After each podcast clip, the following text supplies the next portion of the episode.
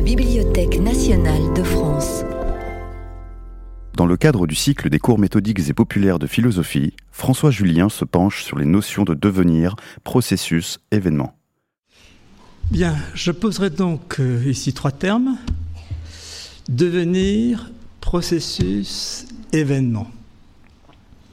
Alors vous me demanderez, ben, pourquoi pas un qui sublimerait, les deux autres, qui les prendrait sous lui Mais justement, ces trois termes sont écartés l'un de l'autre et ne parviennent pas à, je s'entendre, et encore moins à se ranger l'un sous l'autre.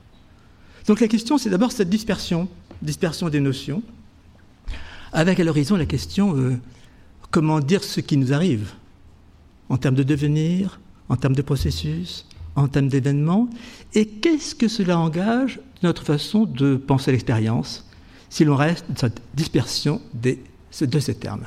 Il y a encore quelques places par là euh, dans les rangs, donc euh, trouvez place. Et ces trois termes, si je les prends l'un après l'autre, ils nous mettent tous dans la perplexité. Le devenir, notion suspecte.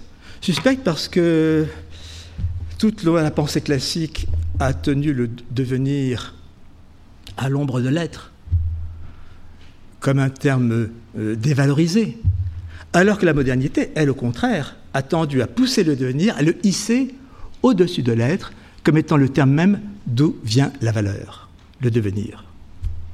Donc, le devenir est l'objet d'un grand renversement de la pensée classique à la pensée moderne,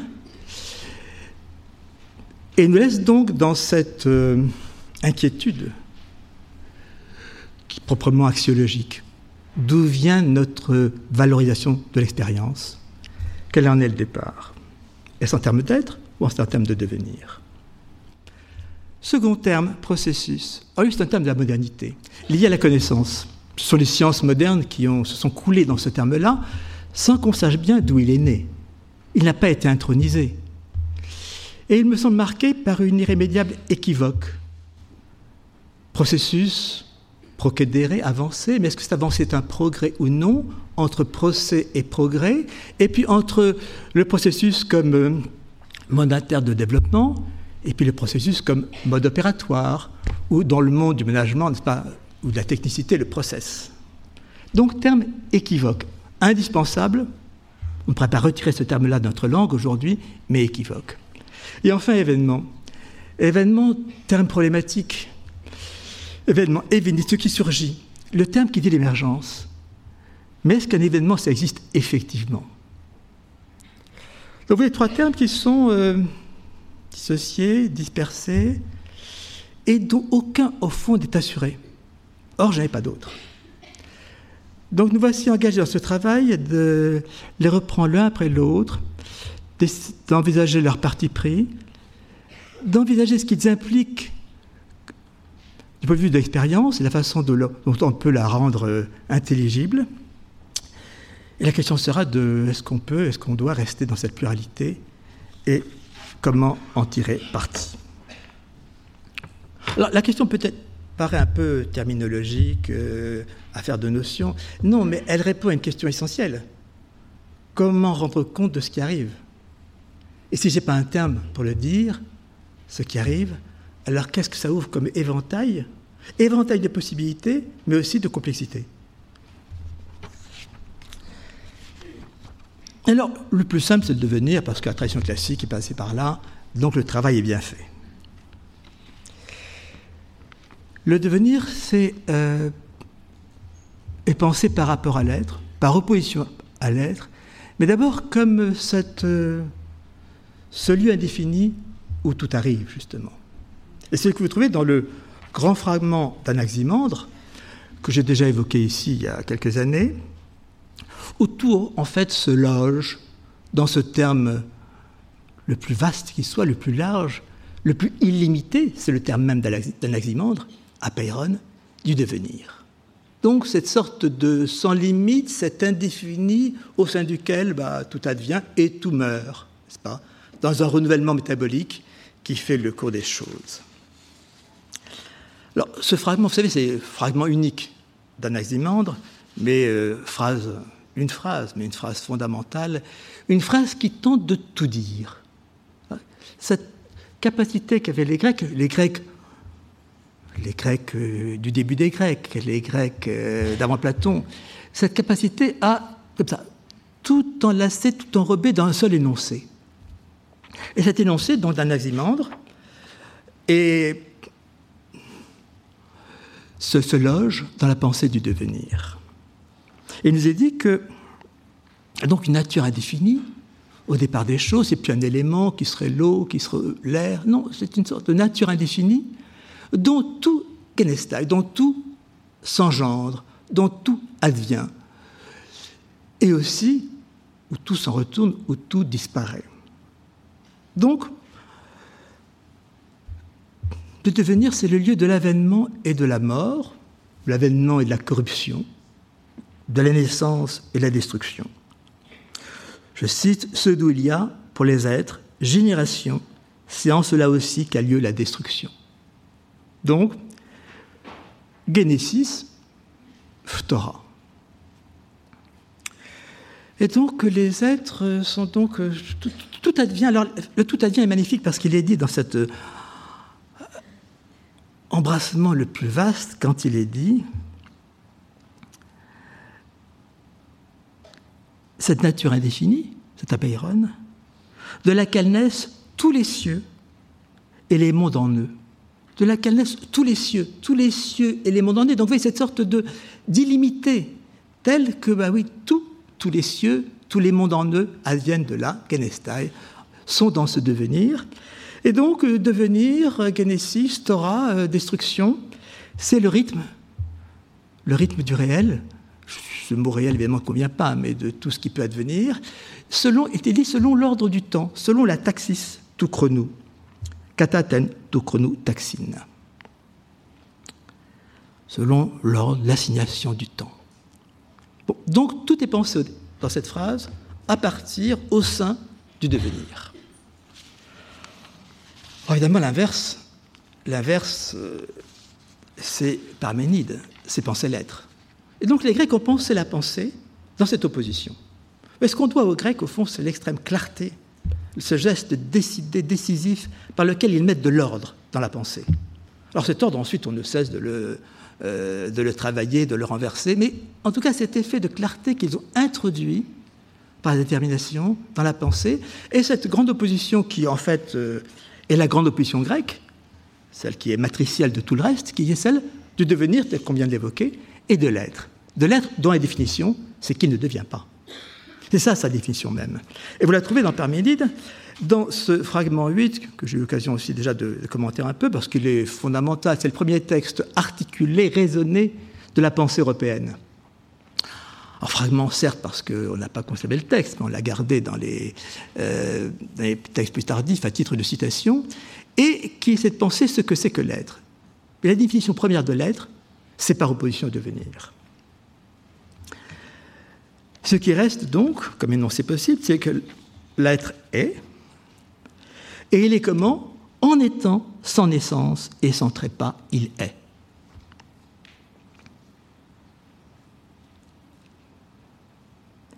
En étant être, c'est être sans naissance, sans trépas. C'est comme ça qu'il est. Donc il ne vient de rien, il ne peut ni naître ni périr.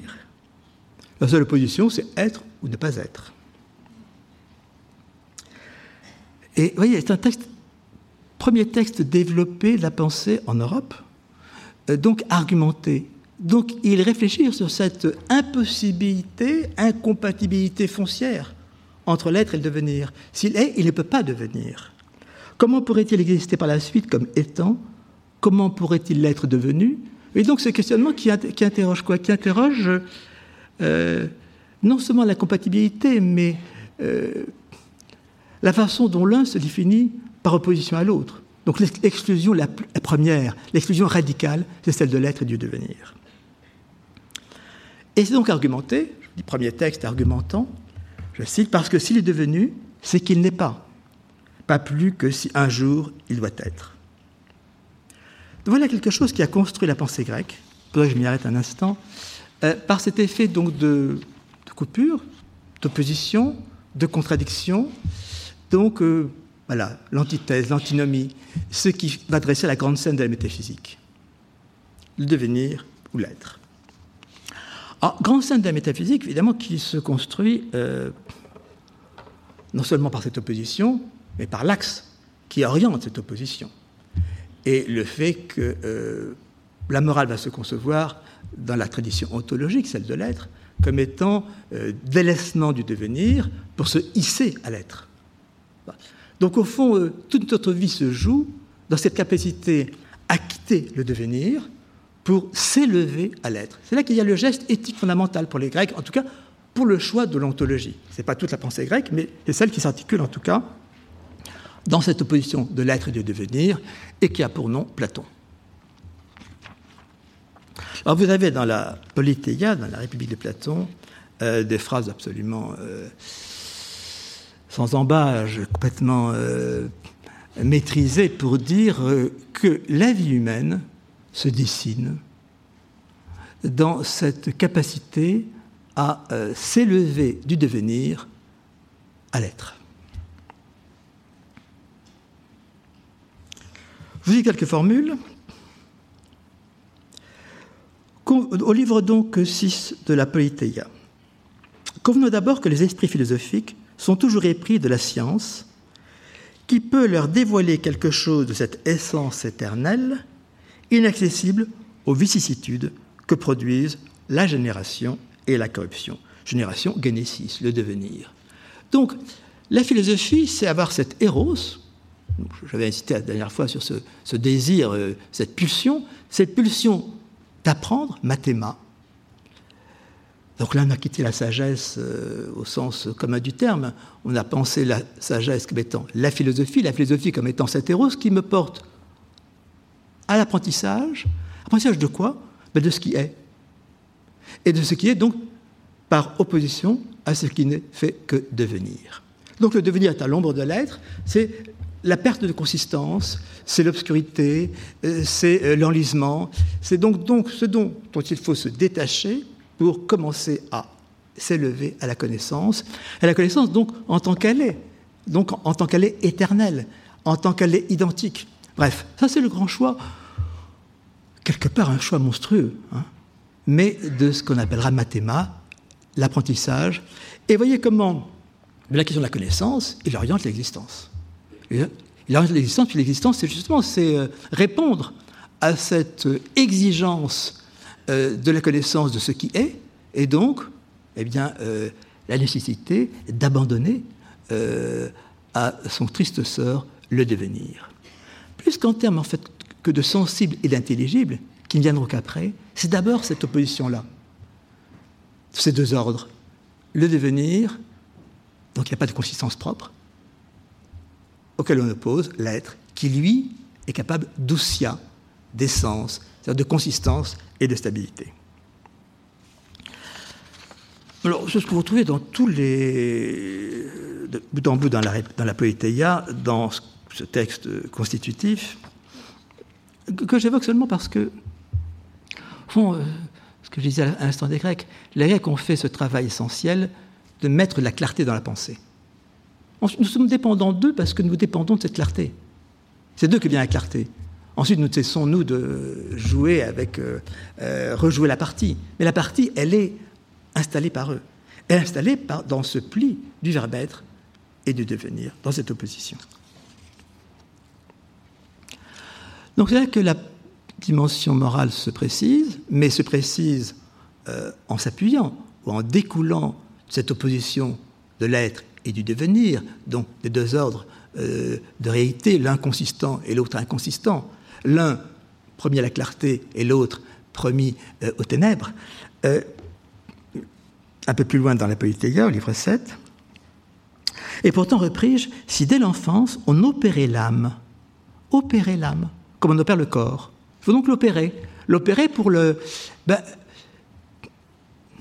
l'entraîner dans une conversion qui est la suivante. On opérait l'âme ainsi conformée par la nature et qu'on coupa, si j'ai pu dire, ces masses de plomb Couper comme on coupe euh, voilà, des chairs inutiles ou euh, un membre qui ne fait plus ce qu'il faut. Bref, couper comme des masses de plomb qui sont de la famille du devenir. Donc il y a des masses de plomb, molybdidas, n'est-ce pas, des masses de plomb qui tirent vers le bas, et ce bas c'est le devenir. Euh, et donc il faut couper, trancher ces masses-là pour que, bah oui, nous puissions nous, hisser vers l'être. Donc, je puis dire, ces masses de plomb qui sont la famille du devenir et qui, attachées à l'âme par le lien des festins, des plaisirs et des appétits de ce genre, en tournent la vue vers le bas.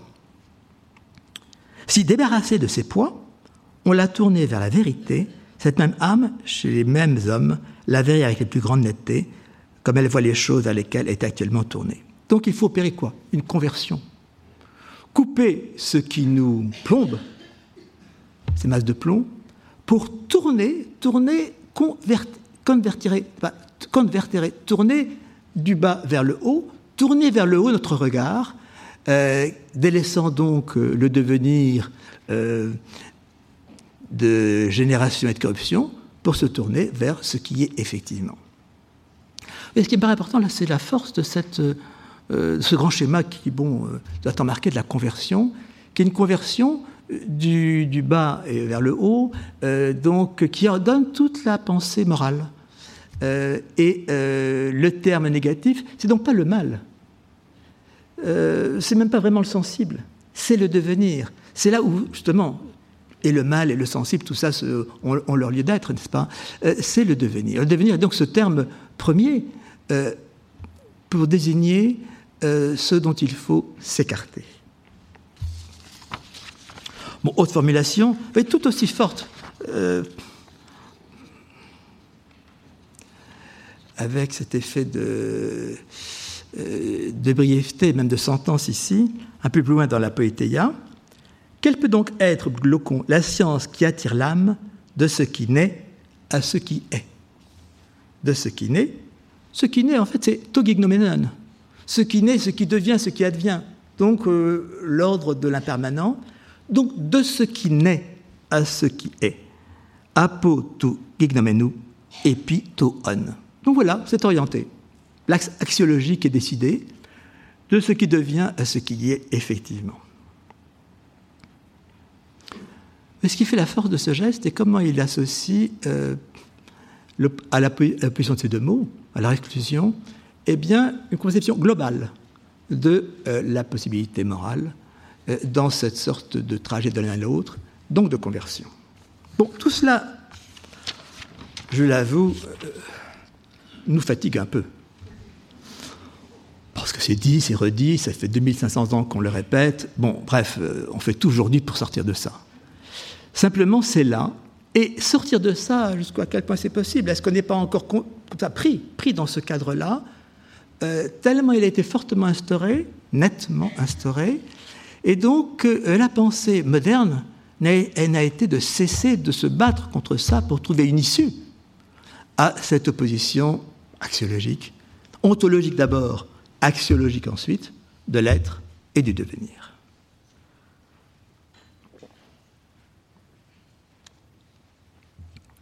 Donc c'est le chapitre de la modernité.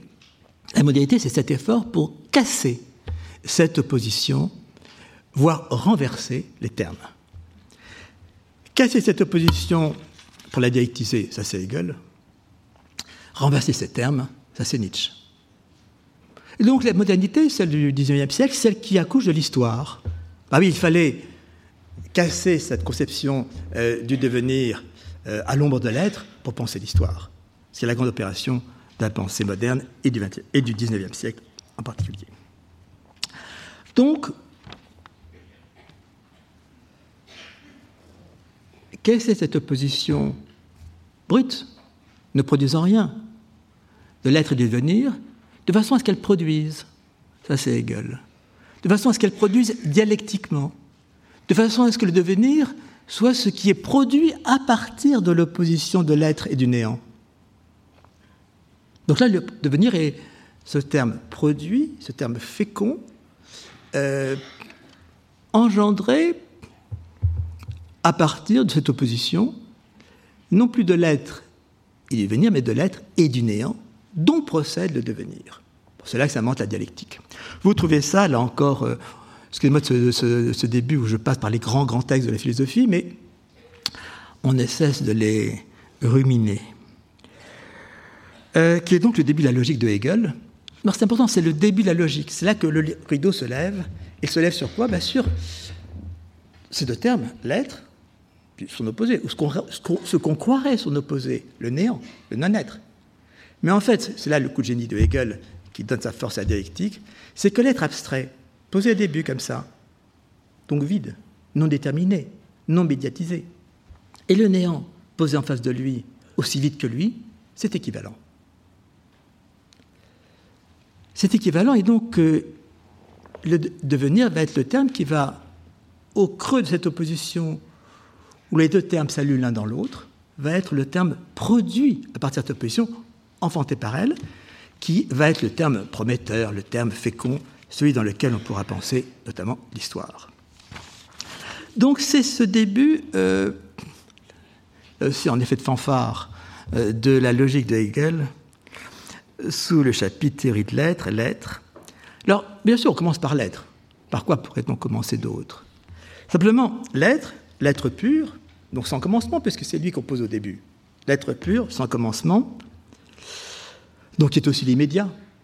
Commencement, pur, immédiat, c'est-à-dire non, encore déterminé, non encore entré dans la détermination, non encore entré dans la médiation. Ben, cet être pur, cet absolu premier, il est vide. Il est vide. Et vide parce que non déterminé, donc vide.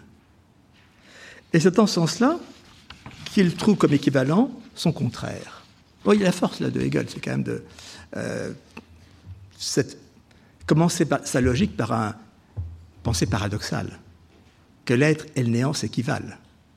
Donc là, il est le qu'il y a le coup de force, euh, qui n'est pas un coup de force, qui est en fait un, dérangement des catégories euh, rangées par opposition, l'être, le non-être, ça s'oppose. Non, pour montrer qu'en fait, au départ, l'être,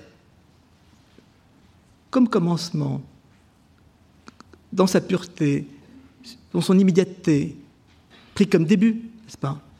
Et donc est vide. Vide parce que non encore déterminé, non encore entré dans un début de détermination. Donc étant vide, il est l'équivalent du néant. Ce que vous trouvez au paragraphe suivant.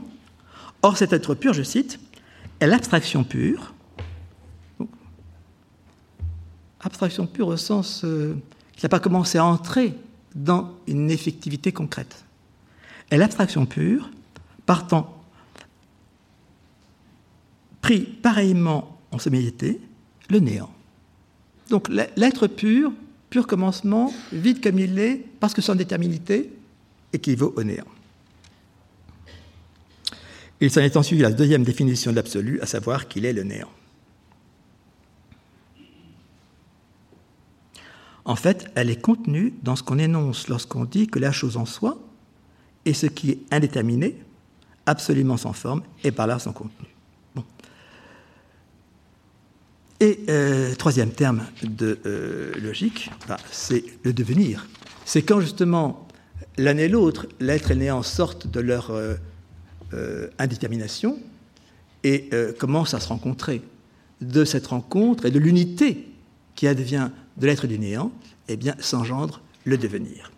Paragraphe 41. Le néant en tant que ce néant immédiat, comme l'être était l'être immédiat, égal à soi-même, comme l'être était égal à soi-même, puisque non encore déterminé, non encore médiatisé, et de même, inversement, la même chose que l'être. Donc, l'être se renverse dans le néant, le néant se renverse dans l'être. La vérité de l'être ainsi que du néant, pourtant, vérité. Là, ils sont, parce que l'un et l'autre sont dans l'abstrait, pas encore effectivés. Mais la vérité de l'être ainsi que du néant est par suite l'unité des deux. Cette unité est le devenir. Vous voyez ce qui euh, se modifie euh, radicalement, euh, ce qui fait modernité, c'est qu'au lieu de rester dans l'opposition et l'exclusion de, de, termes antinomiques, eh bien non, la dialectique, qui n'est pas la dialectique du discours de Platon, mais la dialectique qui va devenir la dialectique de l'histoire, va justement croise les deux, l'être et le néant, les croisant, fait apparaître, promeut leur unité, qui est la vérité. Qui est la vérité? Réalité, vérité se réalisant dans l'histoire. Hegel est bien conscient du, de ce qui n'est pas un tour de force, de ce qui est, disons, la force du paradoxe. Force du paradoxe fondateur d'une logique totalement rationnelle. C'est là qu'est la, disons, euh, la puissance de, cette pensée. Je cite, la proposition être et néant sont la même chose, entre guillemets, être et néant sont la même chose, apparaît pour l'orientation, c'est la pensée qui n'est pas justement, qui n'est pas élevée à la raison,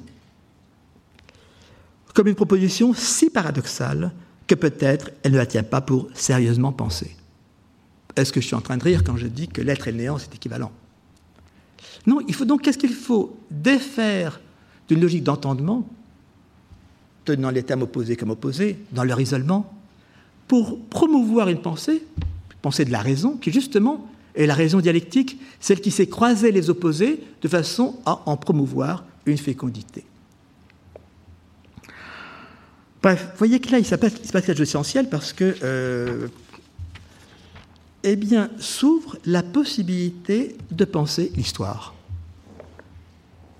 C'est plus le devenir euh, des naissances et des corruptions, c'est la possibilité de euh, penser l'histoire dans cette entre-deux, dans cette unité de l'être et du néant, quelque chose qui va se promouvoir et promouvoir dans sa vérité, dans sa vérité, qui est sa fécondité, qui devient, euh, qui fait qu'on passe de l'abstrait, des termes premiers, des termes de commencement, être et néant, pour entrer dans euh, l'avènement concret, concret, euh, bah, qui s'appelle l'histoire.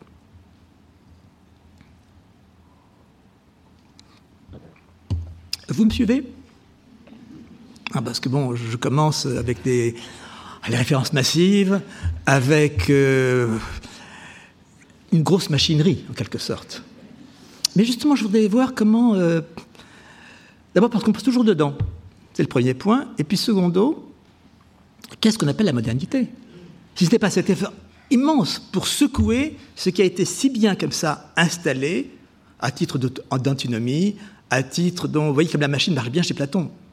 elle constitue la connaissance, passer du devenir à l'être, elle constitue la morale, s'élever de l'un à l'autre parce qu'on on passe de ce qui devient inconsistant à ce qui est éternellement. Et donc, comment euh, fissurer ce fort appareil euh, pour euh, eh bien, penser dialectiquement, ça c'est Hegel, ou par inversion, le fameux renversement des valeurs, ça c'est Nietzsche. Avec Nietzsche dit que malgré nous, nous sommes tous hegeliens, lui aussi, même s'il a horreur de Hegel, n'est-ce pas? Mais il y a cette opération hegelienne qui a été de, euh, faire, de faire entrer l'histoire dans la pensée.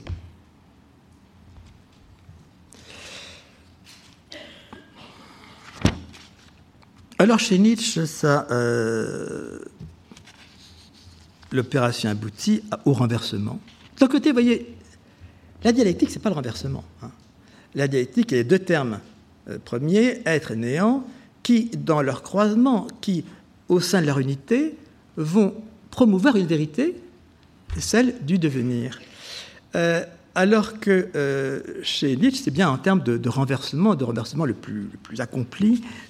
donc le renversement, c'est que qu'est-ce qu'on va promouvoir? C'est pas l'être, c'est le devenir. Le devenir, et on va donc passer, non pas du devenir à l'être, comme chez Platon, mais l'inverse. De l'être, se hisser au devenir, se hisser à l'intelligence du devenir. Donc là, c'est bien inversion. Bon, en même temps, passer de Hegel à, Nietzsche, c'est changer de langue, hein. changer de ton. Euh, c'est ce qui fait la, la richesse de la philosophie en tant qu'elle s'écrit. J'avais insisté en dernier sur le fait que le philosophe écrit et est écrivain, hein, comme euh, euh, parce que chaque fois, il est l'auteur d'une intrigue. L'intrigue de l'être et du néant chez Hegel, et l'intrigue de quoi? L'intrigue chez Nietzsche de ce qu'il va appeler la philosophie tragique. Tragique qu'il va opposer à pessimiste. La philosophie pessimiste, elle a un nom, un nom horrible, c'est Schopenhauer. euh, c'est le malheur de la vie, etc. Non, alors qu'est-ce que c'est que tragique par opposition à pessimiste? Tragique, ça sera sous la figure de Dionysos, ça sera sous la figure d'Héraclite, ça sera euh, le terme nietzschéen. On trouve ça dans euh, ce livre que j'aime beaucoup, juste avant que Nietzsche devienne fou, donc un effet de lumière, là, en fin de vie, qui est Ecomo, voici l'homme, n'est-ce pas? Et euh, où il résume son, parcours philosophique. Vous avez une bonne traduction en français avec en plus le texte allemand en regard, donc euh, de quoi travailler. Où il nous dit ceci à propos de son premier grand texte, La naissance de la tragédie. En ce sens, je suis en droit de me considérer comme le premier philosophe tragique.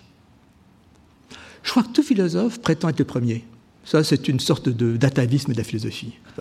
On essaie de reconduire cette idée, idée folle, mais qui fait plaisir, n'est-ce pas? Je suis le premier. Tout philosophe dit ça. Descartes, mais Kant, mais tous. Et euh, est-ce une pure euh, folie philosophique? Sans doute, mais nécessaire. Il faut qu'on croit pouvoir être le premier à penser. Sinon, on ne pense pas. Sinon, on est dans les pieds des précédents. On ne fait que reconduire, répéter. Bref, non, il faut avoir cette audace folle de dire je suis le premier. Donc, je suis le premier, dit-il, est l'extrême opposé et l'antipode exact, précis, d'un philosophe pessimiste. Il ne donne pas son nom, mais on le connaît. Avant moi, bah avant moi, n'est-ce pas? Avant moi, on ne connaît pas cette transposition du dionysien en pathos philosophique. La sagesse tragique, la sagesse tragique fait défaut. Alors, j'ai cherché en amont de moi euh, des traces comme ça, des précurseurs, des, des Saint Jean-Baptiste, n'est-ce pas Des gens qui auraient préfiguré mon, savoir. Il y en a un pour une fois, il assez dédaigneux à l'égard des Grecs, euh, des grands Grecs, c'est-à-dire des Grecs avant Socrate. Socrate, justement, c'est le début de la philosophie pessimiste. Les grands Grecs, donc ceux d'avant Socrate. Euh, il me restait un doute au sujet d'Héraclite, dont la fréquentation me met plus à l'aise et me réconforte plus qu'aucune autre. L'acquiescement à ce qui périt, et il souligne, est anéanti. On détestait le devenir parce que le devenir, c'était le lieu de la naissance et de la corruption et de la destruction. Bien non, le geste de Nietzsche, c'est de dire, ben non, je vais acquiescer, dire oui, ja sagen, dire oui à l'un comme à l'autre, y compris à la destruction, y compris à la mort, y compris à ce dont on a eu jusqu'à présent horreur. C'est ça la capacité tragique, par opposition au pessimisme. Voyez, la phrase est importante. L'acquiescement, en, allemand, c'est plus fort. Bejahung. Dire ja, Dire oui. Dire oui à quoi? À ce qui est péri, des Vergehens et Vernichtens, qui réduit à rien, néant, nicht, Vernichtens. Et il souligne évidemment ce Vernichtens, ce qui s'anéantit. Donc il faut non seulement accepter, mais il faut dire oui au fait que, bah oui, le devenir est le lieu de l'émergence comme de l'anéantissement, et ça qui est bien qui est bien, c'est-à-dire, oui, qui a valeur morale. Ce qui est décisif dans une philosophie dionysienne, dire oui à la contradiction et la guerre, au lieu de penser l'harmonie, euh, objet classique de la philosophie. Donc, ja sagen, zu Gegensatz und Krieg. Dire oui à la contradiction et à la guerre, le devenir. Donc, le devenir qu'on a comme ça euh, dédaigné parce qu'il était lieu justement euh, de la contradiction, des oppositions, bref, opposé à la clarté et à l'harmonie des essences. Non. Le devenir comme lieu de la contradiction, comme lieu de la guerre, comme lieu de l'anéantissement, ce devenir, c'est lui à qui il faut dire oui. Et c'est à lui, c'est lui qu'il faut porter, prôner, prôner comme étant source de valeur, le devenir. D'où la formule suivante, je répète donc, oui à la contradiction et à la guerre, le devenir, das Werden, impliquant le refus du concept même d'être. Refus de l'être. Prenez le devenir contre l'être. C'est là le grand renversement. Umwertung aller Werte, le renversement de toutes les valeurs. Donc prenez, prenez le devenir euh, comme arme de guerre, si j'ose dire, pour euh, s'émanciper de la pensée de l'être, de la pensée ontologique, de la pensée de l'éternité, de la pensée d'identité, etc. C'est pour ça qu'il y a cette euh, pensée de l'éternel retour chez Nietzsche, n'est-ce pas, ou de la mort fati, euh, il passe des, euh, des aux stoïciens, le fait de dire oui à tout, y compris à la destruction, y compris à la mort, tout accueillir, ne plus trier. C'est ça la capacité, disons, euh, essentielle, et qui fait la capacité tragique parce que justement, ce qui nous, pourrait nous faire peur, pas, en termes de destruction, de mort, de corruption, contraire, pas, on l'assume. Et on assume euh, jusqu'à son éternel retour. Donc on ne trie plus, on dit oui à toutes les possibilités.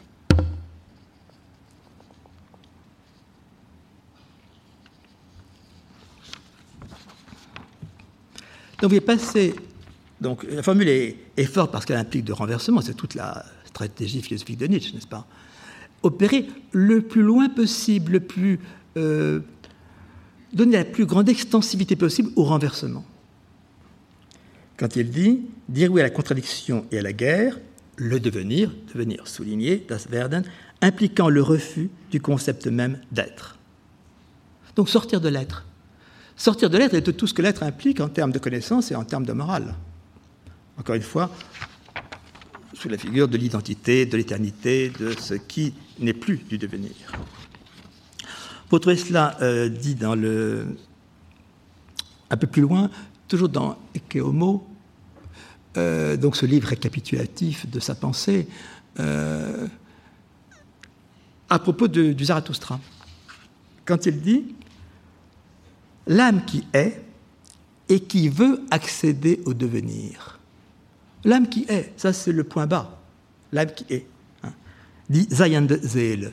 L'âme qui est et qui veut, avec tout ce que vouloir est d'essentiel chez Nietzsche, et qui veut, ins werden, ins werden, donc qui veut aller dans la direction du devenir.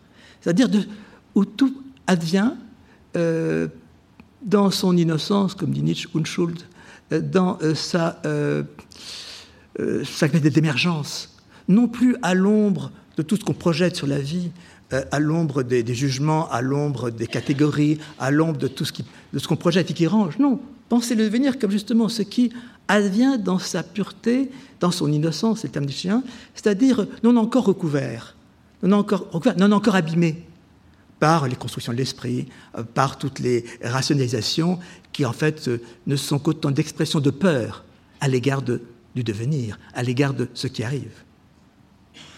Donc la raison s'est construite comme une sorte de machine de guerre pour, euh, oui, essayer de, rabattre euh, le danger ouvert par ce devenir qui ne cesse comme ça d'innover, d'innover, et donc dans sa, on ne cesse d'essayer de recouvrir cela pour bah, se rassurer, pour euh, croire connaître, euh, pour, disons, ranger cela dans l'attendu. Bon, dit en d'autres termes, euh, le devenir, c'est l'inouï. C'est-à-dire ce qui ne s'est pas encore laissé ranger dans les catégories attendues, entendues de la pensée. Alors cette gratuité du, devenir, parce que non rangée encore dans des catégories, dans des causalités, dans tout ce qui déjà commencerait à abîmer cette capacité de pur advenir, qu'il faut savoir donc accueillir dans sa complétude, et la mort aussi bien que la vie, euh, vous le trouvez déjà évoqué dans ce texte, un des premiers grands textes de Nietzsche, Aurore. Le titre Aurore le dit, n'est-ce pas C'est Morgan. C'est, euh, Nietzsche dit, c'est au fond mon, le texte que j'ai écrit dans la joie. Et c'est un texte qui, premier texte où, Nietzsche, en fait, euh, sous le thème de figure de l'aurore, pense cette sorte de capacité à euh, situer la capacité de vivre dans à ce stade d'émergence non encore euh, menacé par le savoir, non encore, euh, disons, rangé par la moralité, bref, dans cette capacité de pure émergence, d'essor. Et donc, avant qu'on commence à trier, je vous cite dans Morgan Ruth, Aurore, cette phrase dans un paragraphe dont le titre est Pour l'éducation nouvelle du genre humain. Éducation nouvelle du genre humain, parce qu'il faut que le genre humain, justement, euh, se convertisse, mais à l'envers de la conversion platonicienne, se convertisse pour justement euh, s'ouvrir à ce qu'il n'a fait jusqu'à présent qu'occulter ou que rabattre, qui est s'ouvrir à cette capacité d'accueillir l'émergence de ce qui vient, sans déjà commencer à projeter sur lui, eh bien, notre peur, notre désir, bref, commencer à l'assujettir à nous-mêmes, Non, l'accueillir dans ce qui est sa force propre euh, euh, d'invention.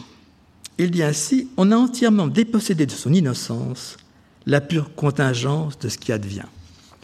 Euh, le français n'est pas très bon là. Die ganze reine Zufälligkeit des Geschehens.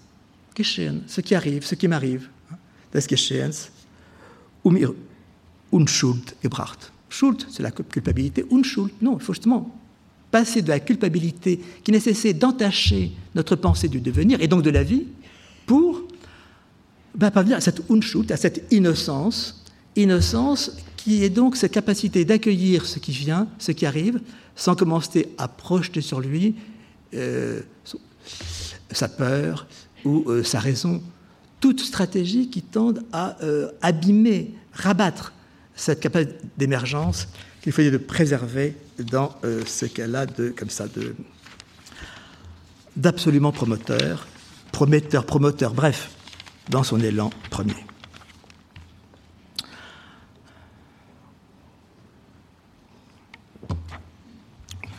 Alors, je vais venir au second terme qui euh, fait sécession euh, voire s'oppose à la pensée du devenir, ou à l'opposition du devenir et de l'être, qui est ce terme dont on se demande bien comment il nous est venu, qui est le terme de processus, pour voir comment, comment il peut se ranger par rapport à ce terme du devenir ou pas. Ce terme de processus que je trouve euh, inquiétant parce que, euh, d'abord, si vous consultez les dictionnaires sur processus, vous ne trouvez quasiment rien. Or, on a ça à la bouche tout le temps, Enfin, c'est un terme indispensable. Toutes les sciences modernes se sont euh, développé donc, au creux de cette pensée des processus. En même temps, euh, très faible réflexion philosophique sur le terme lui-même. J'en prends, je regarde plusieurs dictionnaires. Alors sur procession, procession quotidienne, vous avez des pages et des pages, n'est-ce pas? Là, c'est rangé. Mais sur processus, on vous signale bien sûr Marx, mais de, en, hâte.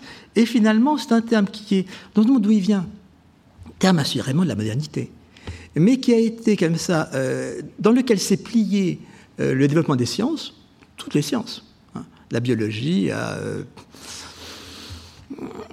à l'histoire bien sûr. Euh, donc, devenu indispensable, rendu indispensable par son usage, en même temps qu'il n'a pas vraiment été réfléchi, et aussi qu'il reste relativement équivoque. Donc je voudrais m'arrêter un instant sur cet équivoque du processus. Donc, terme moderne, qui, en quelque sorte, prend le relais du devenir. Mais lui, du point de de la connaissance, des sciences, des diverses sciences, terme indispensable, on peut pas s'en passer, mais dont on ne sait pas vraiment d'où il vient, sans acte de naissance. Vous voyez, pour le devenir, oui, j'ai des textes qui sont des textes constitutifs. Pour la pensée du processus, il en va de même. Et je dis terme équivoque d'abord parce que euh, elle vient du latin. Processus procédere. Procédere, pro devant, procédere, avancer. Mais qu'est-ce que c'est que avancer? Avancer. Si je prends les termes en, latin, euh, s'avancer, euh, sortir de la tente et s'avancer dehors. Voilà, procedens. Ou le jour s'avance. Dies procedens. Mais là où il équivoque, c'est entre avancer et progresser. Le jour avance, le jour progresse.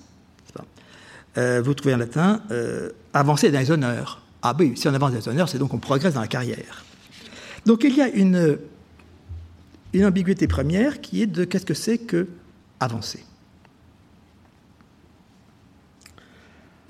Et cette ambiguïté, je crois, euh, plutôt c'est équivoque. C'est équivoque elle ne lâche pas le terme, et on la retrouve, tous les grands penseurs qui ont pensé euh, dans ce creuset du processus, mais les plus grands au XIXe siècle, et Marx et Freud, n'est-ce pas euh, Qui n'ont pas pu ne pas œuvrer au sein du terme de processus, sans n'avoir peut-être jamais vraiment réfléchi ni l'un ni l'autre. Euh, la formule se trouve déjà chez Hegel, n'est-ce pas? La vie comme procès, chez Hegel. Das Leben als Prozess, la vie comme procès. Mais donc, c'est un voyez, qui sert, dont, on ne peut pas ne pas se servir, devenu indispensable dans le déploiement des sciences modernes, et en même temps qui n'est jamais vraiment tiré au clair, je crois. En tout cas, ce qui est sûr, c'est un terme moderne. Moderne au sens où il pas, euh, on n'a pas de traces dans la pensée antique, et même pas chez celui où on pourrait croire qu'on pourrait le trouver, qui est Aristote.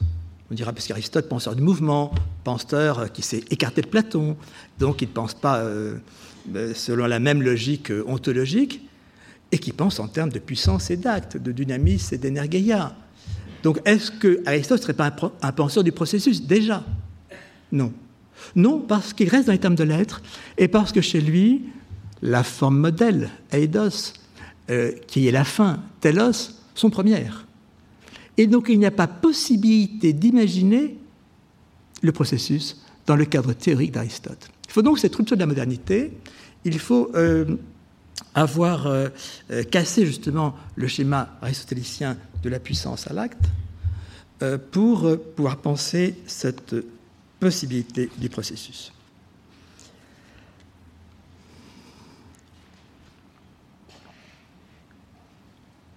Alors, je prends deux lieux, parmi infiniment d'autres, mais qui sont deux lieux, là encore, cardinaux. chez Marx d'abord. pour m'interroger sur l'équivoque de ce terme chez Marx. Et peut-être le fait que ce terme est irréductiblement équivoque.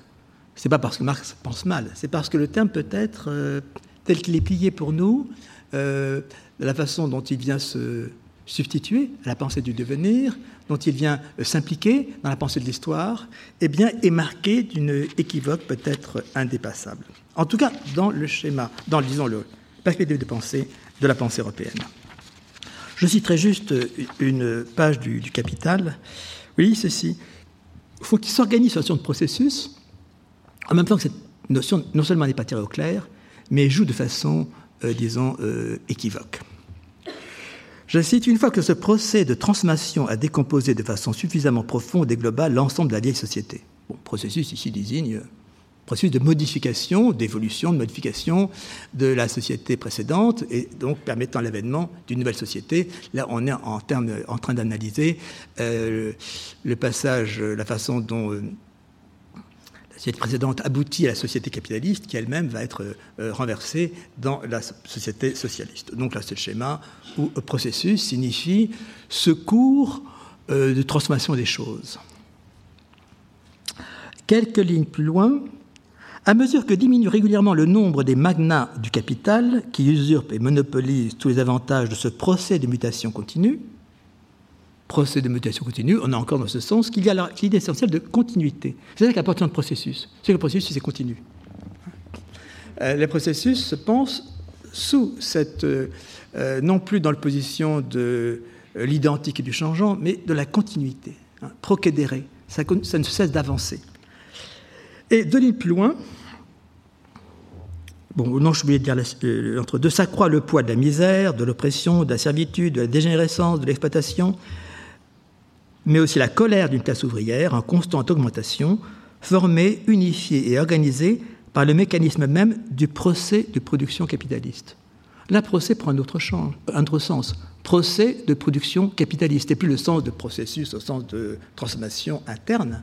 Euh, et donc, euh, se rangeant du côté de l'évolution, mais le procès de production capitaliste, où procès devient ici, prend un sens fonctionnel, voire opératoire. Autre sens de processus, mode opératoire. Et un peu plus loin à la même page, non, c'est une page après, mais c'est le même développement, la production capitaliste engendre à son tour, avec l'inéluctabilité d'un processus naturel, qu'est-ce que c'est qu'un processus naturel? Sa propre négation, c'est la négation des négations. Là, vous trouvez le sens marxiste euh, euh, venu de Hegel. Euh, donc, le procès comme développement interne à partir de la contradiction. La grande idée introduite par Hegel, c'est que la contradiction n'est pas seulement externe, comme l'a pris toute la pensée classique, mais qu'elle est aussi interne, ou plus essentiellement interne. Donc, elle est ce qui fait travailler du dedans. Elle fait travailler du dedans, y compris, elle fait travailler du dedans l'histoire. Donc l'idée que euh, c'est la contradiction qui est d'aspect Wegende, ce qui met en mouvement, ce qui fait travailler. Et donc, euh, bah, comment ça travaille La contradiction, ben, c'est que ça vient nier l'état précédent, et cette négation elle-même entraîne sa négation. Vous voyez la négation ici redoublée, c'est quoi? C'est euh, le, capitalisme qui vient nier la société précédente son mode de production et qui lui-même est nié, donc négation redoublée, par l'insurrection du prolétariat.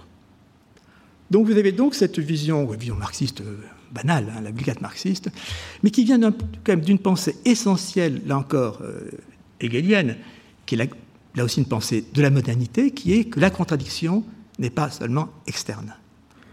Ce qui est encore la position chez Spinoza, mais qu'elle est interne.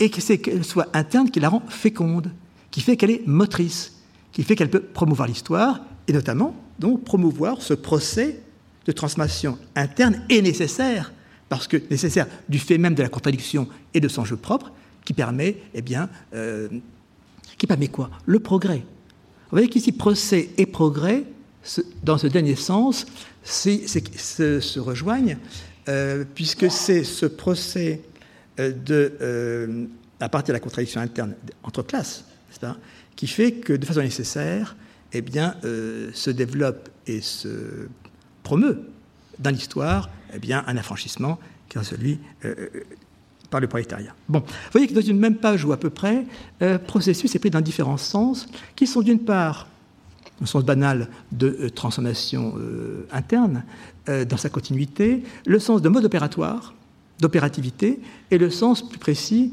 qui est de transformation par, à partir d'une contradiction interne, négation de la négation, et donc progrès.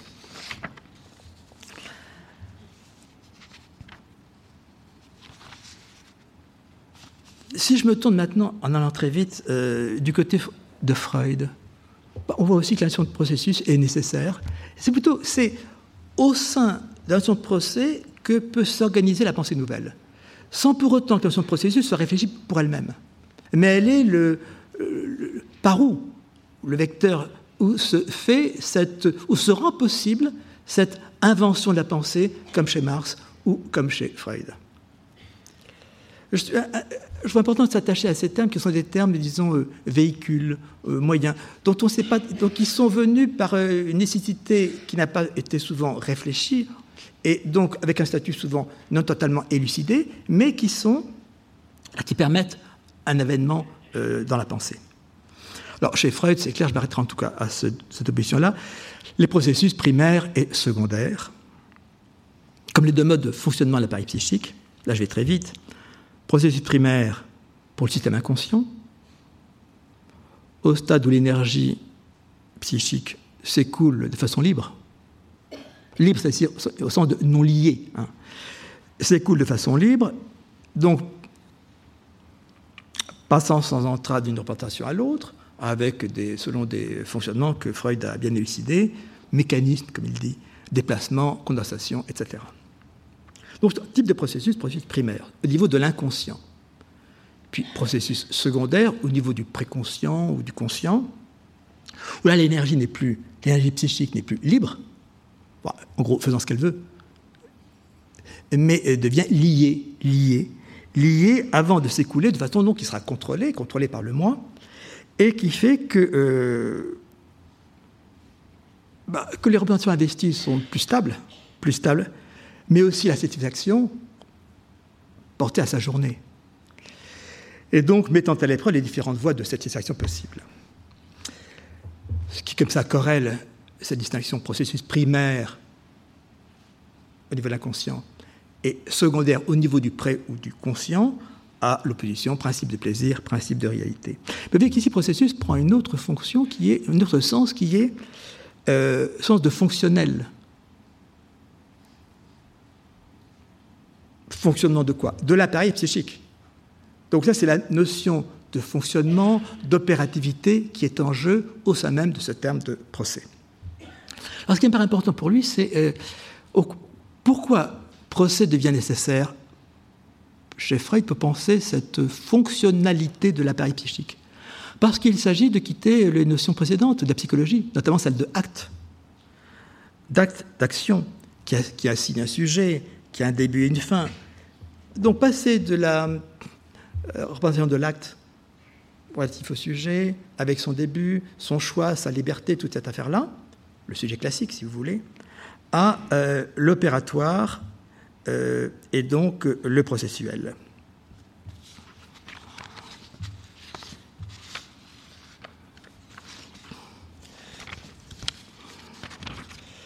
Oui, alors il y a quelque chose qui dessine, que vous voyez se dessiner à partir de là, qui est euh, au fond la nouvelle matrice euh, oppositionnelle de la pensée moderne entre ce procès, telle que la notion s'en élabore, et puis le sujet. Fameuse opposition sujet-procès.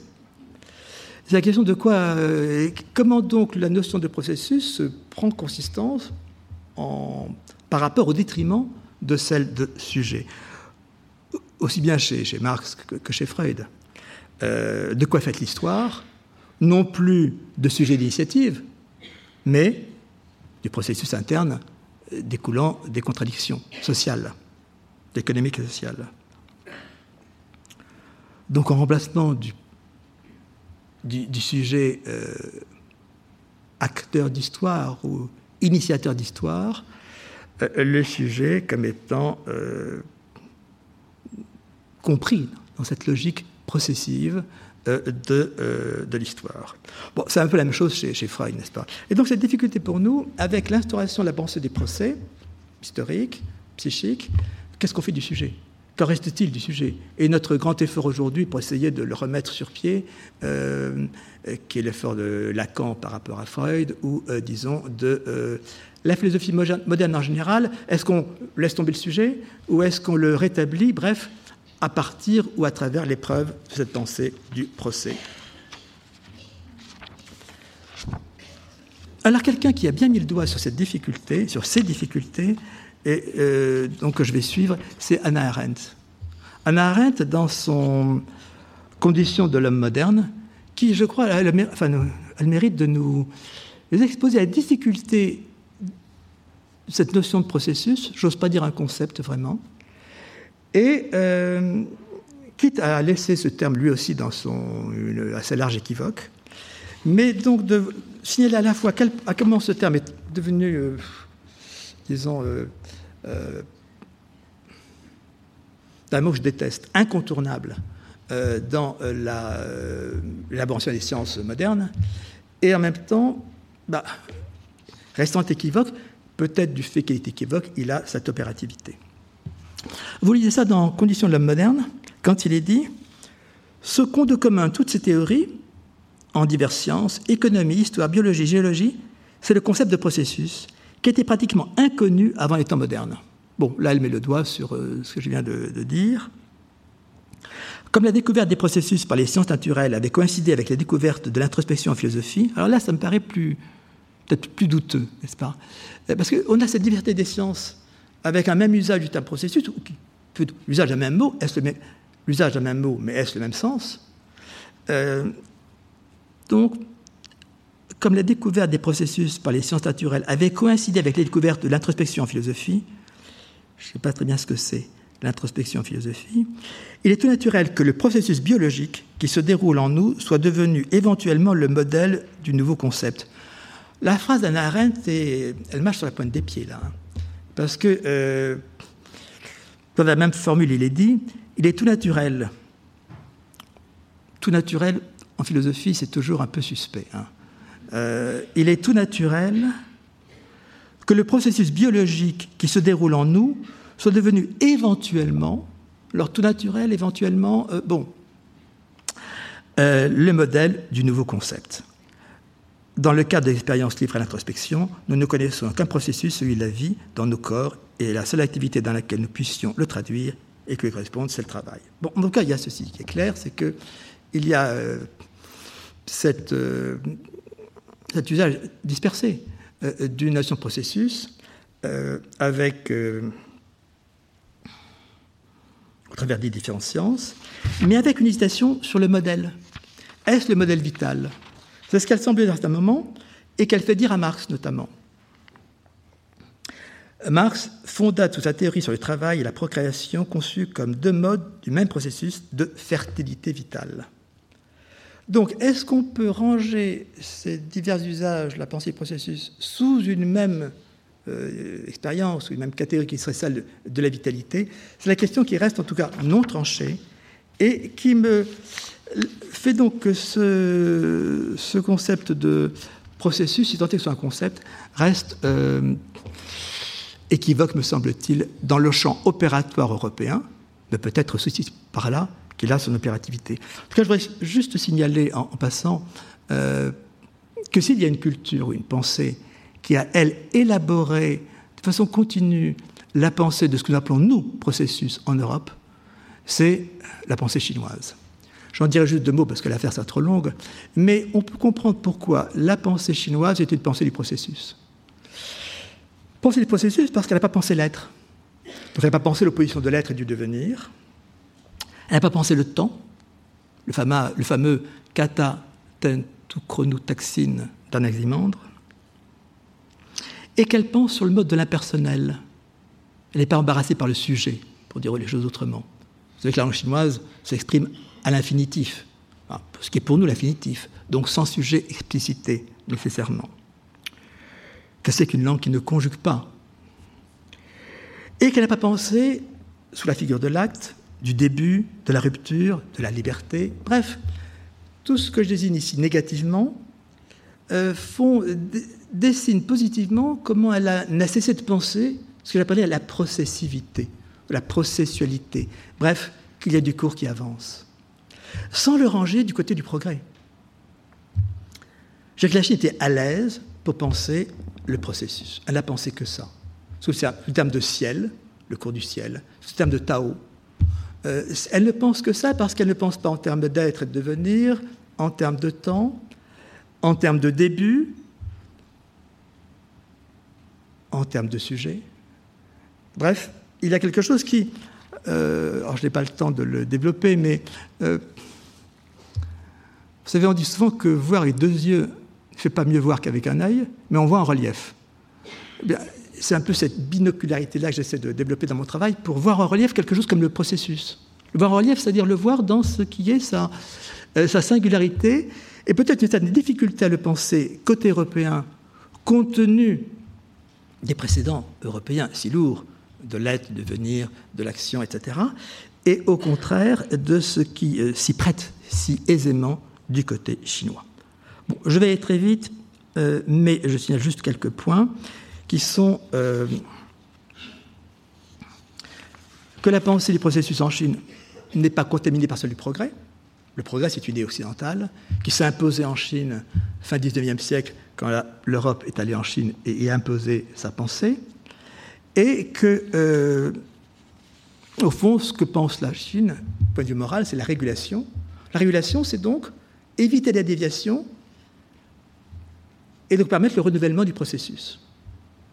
Un processus n'a pas de but, un processus s'entretient, un processus se poursuit, se prolonge, ne, cesse de procéder, et donc pour qu'il puisse procéder, il faut qu'il ne se dérégule pas, qu'il ne dévie pas. C'est le grand éloge qu'on fait du ciel en Chine, le ciel ne dévie pas, donc le ciel ne cesse de prolonger son cours. Jusqu'à la morale. La conduite est pensée comme, la morale est pensée comme un cours, comme il y a le cours du ciel. Et donc, penser en termes de processus, processus euh, de la conduite, processus du cours des choses, avec une exigence morale qui est celle de la régulation. Non pas la règle, mais la régulation. La régulation, c'est ce qui maintient le processus en cours. C'est ce qui fait qu'il ne dévie pas et qui peut donc se prolonger.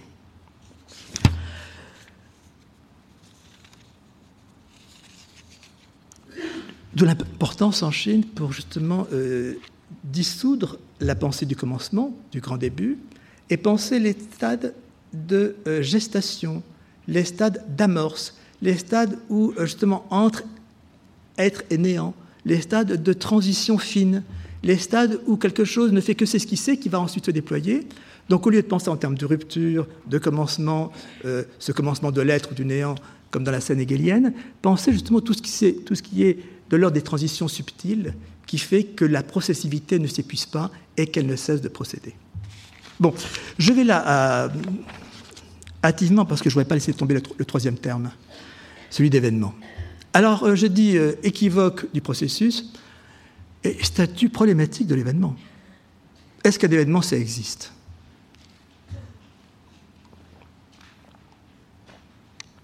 Toujours en relation à cette question de base ou de départ qui est Comment penser ce qui nous arrive? En termes de devenir, en termes de processus, en termes d'événement. Alors l'événement, c'est le terme inverse du processuel.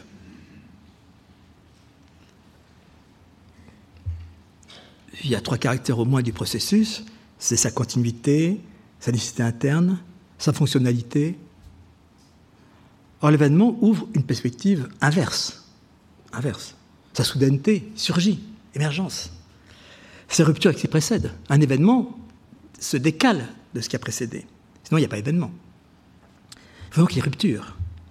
Et enfin, il est sans fonctionnalité. Il est ce que Nietzsche appelle, n'est-ce pas, cette euh, Unschuld, cette innocence de l'événement, du Geschehen.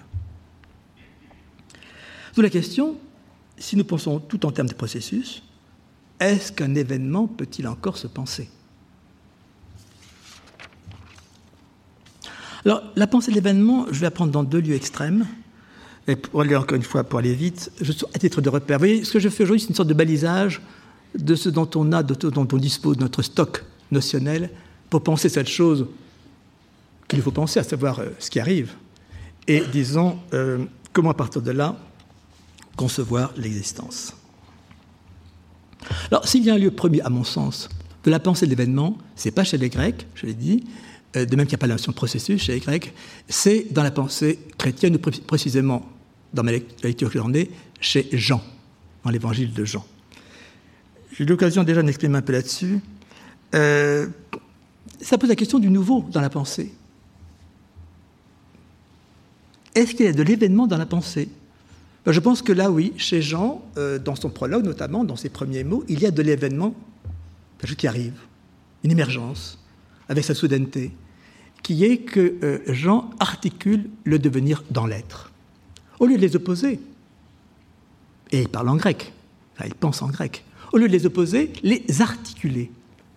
Car au départ, c'est l'être, texte est sans ambigu, anarché en logos, au commencement était le logos, le logos était face à Dieu, le, Dieu était le logos, bon. Le logos était Dieu plutôt. Theos en logos. En anarché prostanteon. Et lui, celui-ci, il se trouvait face à Dieu. Et brusquement, soudainement, un véritable événement, événement de pensée. Donc, lui était au départ, au début, un arché interne. Panta diotu gaeto. Tout devint à travers lui. Alors on passe de l'imparfait de l'être à l'aoriste du devenir. Egeneto, ginestai, devenir, donc de l'ordre de la génésis. Donc vous voyez cette chose extraordinaire où euh, Jean articule dans l'imparfait de l'être, il loge, il introduit à travers la figure du Christ. Le Christ est à la fois celui qui était, depuis toujours, face à Dieu, et en même temps celui par qui devint, devint tout. Tout devint, tout advint à travers lui. Donc il y a une articulation qui est ici euh, un, coup de force euh, prodigieux, parce que c'est dit en grec néanmoins, entre, euh, pour articuler le été de l'éternité et le advint, devint, advint de l'événement dans sa radicalité. Et donc c'est le Christ qui est la figure christique, qui est le, lieu d'articulation de cette éternité de l'être et, de cette émergence de l'événement. Euh, j'ai eu l'occasion d'exprimer là-dessus, donc je ne vais pas le redire. Euh, tout ce prologue de Jean fonctionne autour d'une même formule verbale, egeneto, devint, advint, euh, quand vous lisez ce texte dans les euh, diverses euh, traductions qu'on peut trouver aujourd'hui, il y a une variation du traducteur qui essaie de, oui, de varier parce qu'il ne faut pas ennuyer son lecteur, n'est-ce pas? Donc non, il faut prendre le grec comme il est. Et s'il y a même mot egeneto qui revient chaque fois, il faut le garder comme il est parce que c'est comme ça qu'il a un de concept. C'est dire, Jean ne fait que état de ce qui advient, devient, advient. C'est donc le récit de ce qui ne cesse de venir. De venir et de venir de façon féconde, donc d'advenir. quand il est dit euh,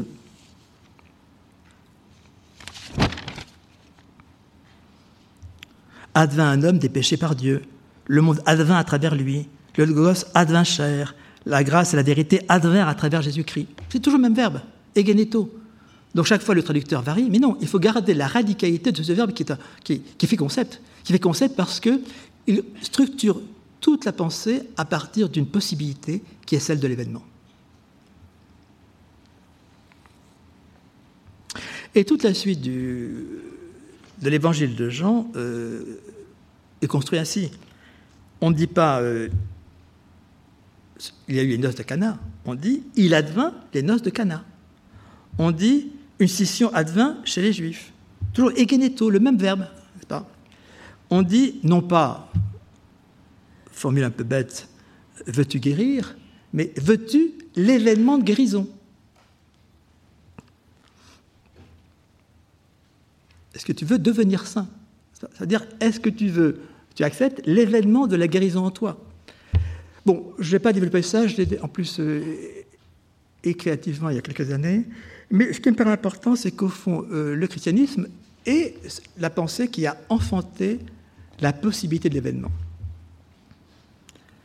Le christianisme, ce n'est pas de croire à un événement, la résurrection du Christ ou un autre événement possible, c'est de croire qu'un événement est possible.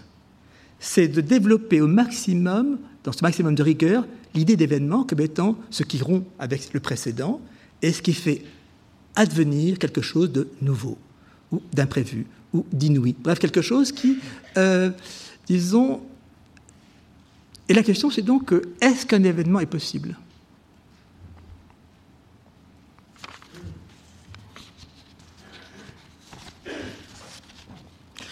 Si je le dis brillamment, je dirais que bah, les Grecs, ni les Chinois, n'ont pensé l'événement. Car l'événement, si je le suis dans Jean, c'est à la fois ce caractère décisif, tranché, décisif et discret de l'événement. L'idée qu'un événement peut tout changer. C'est ça que dit le, le, christianisme de Jean. Un événement peut tout changer. Ce n'est pas tel ou tel événement, ou croire à l'événement, c'est penser l'événement dans ses radicalités et qu'un événement, s'il est possible, oui, effectivement, peut tout changer. Ainsi, on peut devenir d'infirme qu'on était, on peut devenir pas, en bonne santé. Un événement peut faire entrer dans une toute autre vie, de sorte que par lui, de l'impossible devienne possible. C'est ça l'événement. De l'impossible, de l'inouï, c'est pas, s'effective. On le voit d'autant plus dans le texte de Jean parce que quand l'événement est à ce point décisif, le plus souvent, de l'extérieur, on ne l'aperçoit pas. C'est là la grande chose de Jean, n'est-ce pas? C'est que plus l'événement est décisif, moins on s'en rend compte. Hein? C'est ce qui fait quand il dit euh, le, Christ est parmi vous, vous ne voyez pas. Il est parmi vous et vous ne le voyez pas parce que justement, euh, l'événement, dans sa radicalité, s'enrobe d'une sorte de cocon, n'est-ce pas, de banalité. Et percer le cocon du banal pour faire émerger euh, cet impossible qui devient possible, c'est ça la puissance de l'événement. Et euh, le plus intéressant dans cette affaire, c'est comment, euh, à partir de là, y a donc l'imparfait de l'être, était, le Christ était face à Dieu, il y a l'aoriste de devenir, tout advint, devint à travers lui, et puis tous les devenirs que j'ai évoqués, et Geneto, chaque fois, il devint, il devint de façon féconde, donc il advint, cet advenir qui engendre l'avenir, qui est donc euh, et au parfait, le même verbe devenir, mais au parfait, l'advenu. Et l'advenu, c'est quoi? C'est la vie. La vie, c'est le résultat du devenir. C'est l'advenu de la vie. L'advenu, l'advenu, c'est. Si vous avez juste la phrase suivante, toujours du même prologue de Jean, quand il est dit, donc, au début était le Logos, bien, celui-ci était au, au début face à Dieu, toujours le était imparfait de l'être, de l'être, de l'éternité. Puis, formule suivante, panta dio tu geneto, tout devint à travers lui, et sans lui, rien n'advient, rien n'advint. Donc c'est bien lui qui est le, le, creuset du devenir, creuset au sein de l'être, mais faisant événement, rendant possible l'advenir. Ogegonen, enoto, zoen, L'advenu en lui était la vie. On retrouve était. L'advenu en lui était la vie. Donc la vie, c'est quoi? C'est la réalisation de l'événement. Cet advenir, c'est ça qui fait la vie. La vie n'a rien d'autre que cet advenir ouvrant du possible, ne cessant d'ouvrir du possible.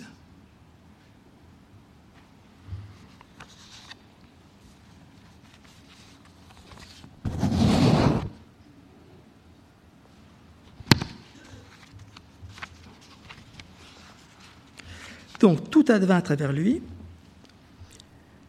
L'advenu, en lui était la vie. C'est-à-dire que Jean pense le statut consistant, positif du devenir comme un advenir pour penser le plus radicalement la vie. La vie, en fait, c'est de l'advenir, comme ça, qui ne cesse de déployer euh, sa possibilité.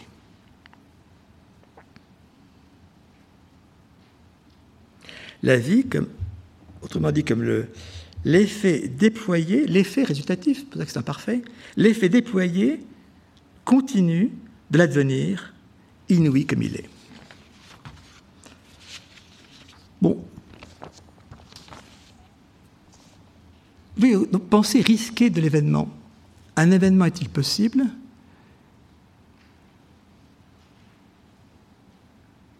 J'en prendrai une version contemporaine, mais qui pose la même question c'est-à-dire qu'il fait apparaître comment un événement est problématique.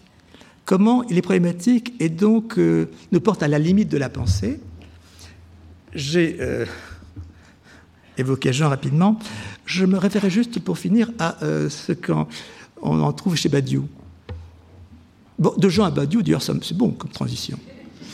Ah, c'est pas Paul, c'est Jean. Mais disons, au fond, c'est la même question dans l'histoire. Est-ce qu'il y possible, est-ce qu'il y a du nouveau possible dans l'histoire?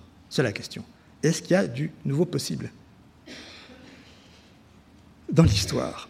Donc au fond, euh, cela s'enchaîne bien. Et donc la pensée de l'événement chez Badiou dans L'être et l'événement. Ce qui s'enchaîne bien, pourquoi? Parce que c'est l'événement pensé contre l'être. Donc on est bien dans une tradition rivée à l'ontologie. Et d'autre part parce que euh, bah, l'événement euh, pose autant de problèmes chez Badiou que chez les précédents. S'il est localisable, l'événement, il n'est pas, comme il dit, présentable. je prends un exemple tout simple, celui qu'il prend d'ailleurs, la Révolution française. Comment, analyser ça? Euh, Il y a ce qu'on appelle le site. Le site, c'est euh, on coupe une tranche dans l'histoire de France et on dit 89, 1789, 1794. C'est les dates que retient Badiou parce que la suite, évidemment, il ne la veut pas. Euh, donc, on a cette tranche-là. C'est le site. C'est là où ça a lieu. Oui, mais une fois qu'on a dit ça, qu'est-ce que ça signifie de dire la Révolution française par rapport à ce site-là, de 89 à 94 Quel est le rapport entre l'événement et son site? C'est là que la, question devient problématique, intéressante, parce que problématique, parce que c'est paradoxal. L'événement, si vous le pensez par anticipation, je veux faire la révolution, si vous le pensez par euh, rétroactivement, comme un constat. Il y a eu la révolution. Mais donc d'abord, elle est dans cette euh, projection ou, euh, disons, euh, rétrospection. Mais qu'est-il du moment même de l'événement? Et puis, il y a une duplicité de l'événement. D'une part, il est localisable, j'ai dit, son site, 4 ans, ou 5 ans de la Révolution française.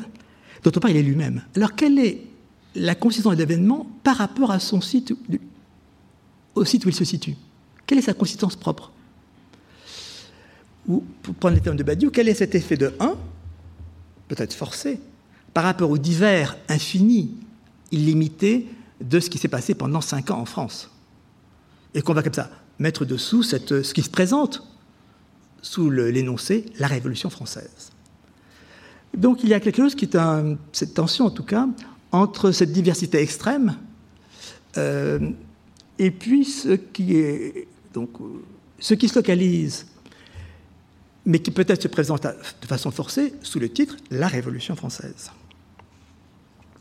Un événement composé d'une part des événements du site, mais d'autre part aussi de lui-même, en tant qu'il est l'événement, cet événement, la Révolution.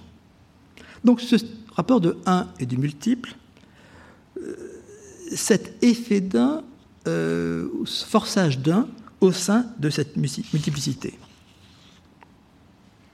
Ce trait d'un comme dit Badiou. Vous savez que l'être événement, c'est écrit entre, entre Heidegger et Lacan, donc vous avez toutes les formules euh, et les mathèmes que je laisse de côté. Donc en tout cas, il y a bien ça, ce trait d'un, euh, peut-être ce forçage d'un, par rapport à ce qui est la situation historique elle-même. Donc c'est un, un, multiple et à la fois un singulier. Multiple par diversité de tout ce qu'on peut comme ça euh, découvrir dans ce site de, ces cinq ans, et unicité de ce qu'on pose comme ça dessus, hein, comme étant la Révolution française. Avec donc de l'indécidable dans ce rapport de l'un à l'autre, et, et, finalement euh, cette alternative euh,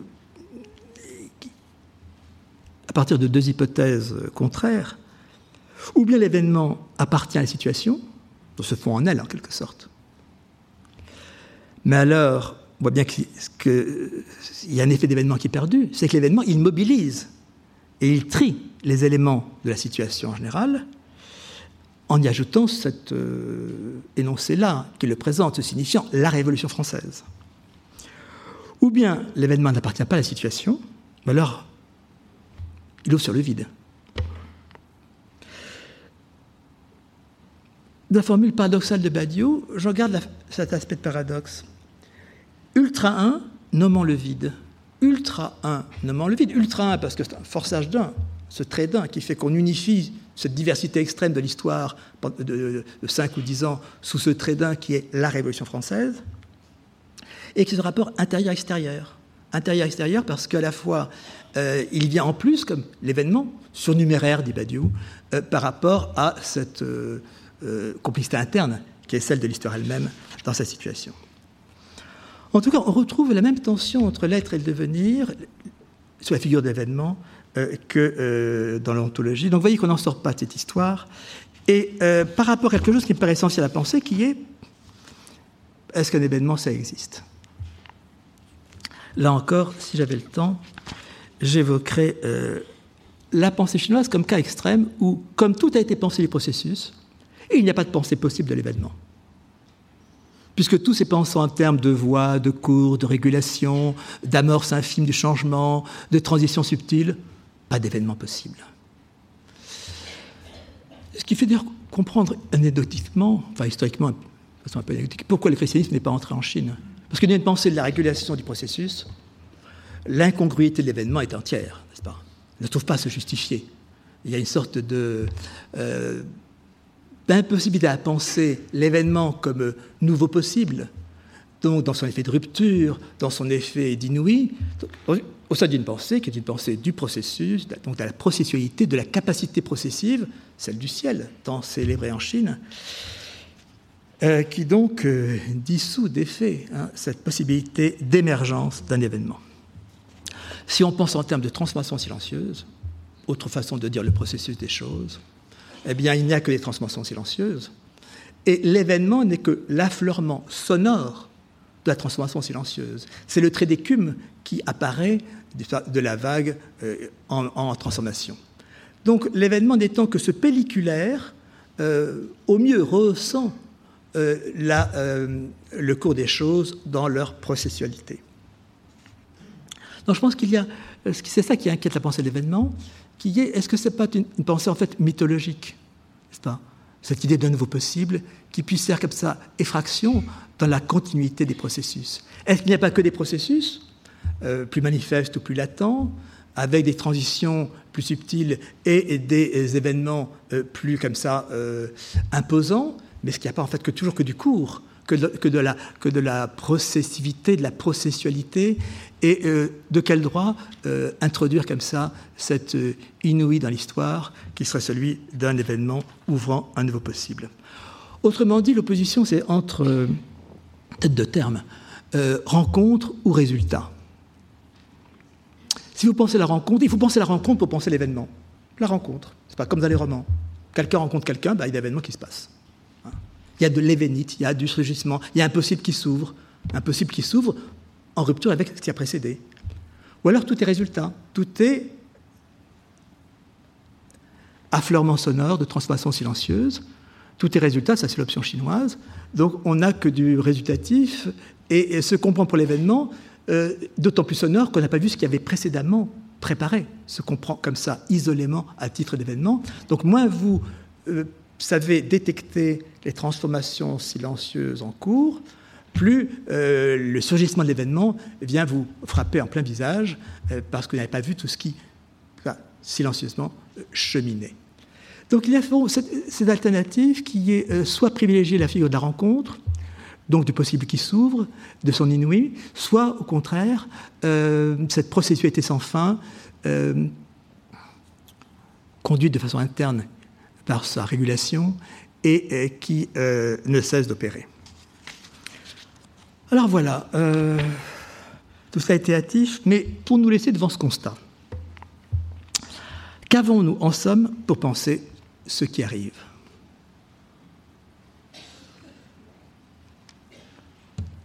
Un terme suspect, le devenir, pris comme il est dans, le conflit de la modernité contre l'ontologie classique. L'ontologie classique qui le dévalorise, ou bien la modernité qui le valorise, le promeut, tout cela toujours en conflit avec l'être. Un terme équivoque le processus, terme non intronisé, mais introduit par la bande, introduit par la bande dans la modernité. Terme indispensable. Indispensable aux sciences, dans leur diversité, mais de façon équivoque, dont on ne sait pas quel est le modèle premier, est-ce vraiment le vital? Équivoque parce qu'il euh, couvre des sens divers, euh, se tourner vers le progrès d'une part, le fonctionnel de l'autre, ou l'opératoire, et même le process, comme on dit en langage managérial, euh, donc la technicité. Et puis, un terme problématique ou énigmatique, l'événement. Penser à l'inverse du processus, à son revers, au point qu'on ne sait pas s'il existe effectivement ou de quelle nature est son existence. Mais cette diversité, même cette hétéroclite, sont irréductibles Au mieux, nous concluons sur un triangle, trois termes en tension entre eux. Mais même de ces trois angles, aucun n'est assuré. Alors faut-il vouloir réduire de force cette diversité? Au fond, ça pose la question comment penser? Est-ce que penser, c'est réduire de force cette divers, diversité, non seulement des termes, mais des perspectives engagées? Ou est-ce que c'est l'entretenir ou la travailler? Faut-il vouloir réduire de force cette diversité? Peut-être devons-nous plutôt l'habiter et maintenir en tension la pensée. Peut-être cette diversité, non réductible comme elle est, laisse-t-elle apparaître, exprime-t-elle, non subsumable comme elle est, pas de couvercle. Ce qui est le terrain d'exercice de la pensée, dans cette diversité même, au lieu de céder à la tentation de l'un. La grande tentation philosophique qui est de ranger sous l'un, n'est-ce pas? Non, accepter cette pluralité qui travaille ou qui nous fait travailler. De sorte que serait légitime, finalement, cette dispersion non seulement des notions, mais aussi de leur mode incertain d'assertion. J'ai dit suspect, énigmatique, équivoque, bref. Je crois que la pensée doit savoir habiter cette diversité des perspectives, travailler dans cette pluralité, au risque sinon d'un forçage unitaire et péremptoire. C'est peut-être un tel forçage unitaire, péremptoire, trop commode, qu'on aurait trop hâtivement nommé Dieu. Souvenons de Nietzsche, la phrase très belle de Nietzsche quand il dit Dieu est une réponse trop grossière. Faust ou groupe. Une réponse comme le point, n'est-ce pas? Le point serré, Faust groupe. Solution trop grossière et que le fameux Dieu est mort a enterré. Ça, c'est pour la prochaine fois. Merci.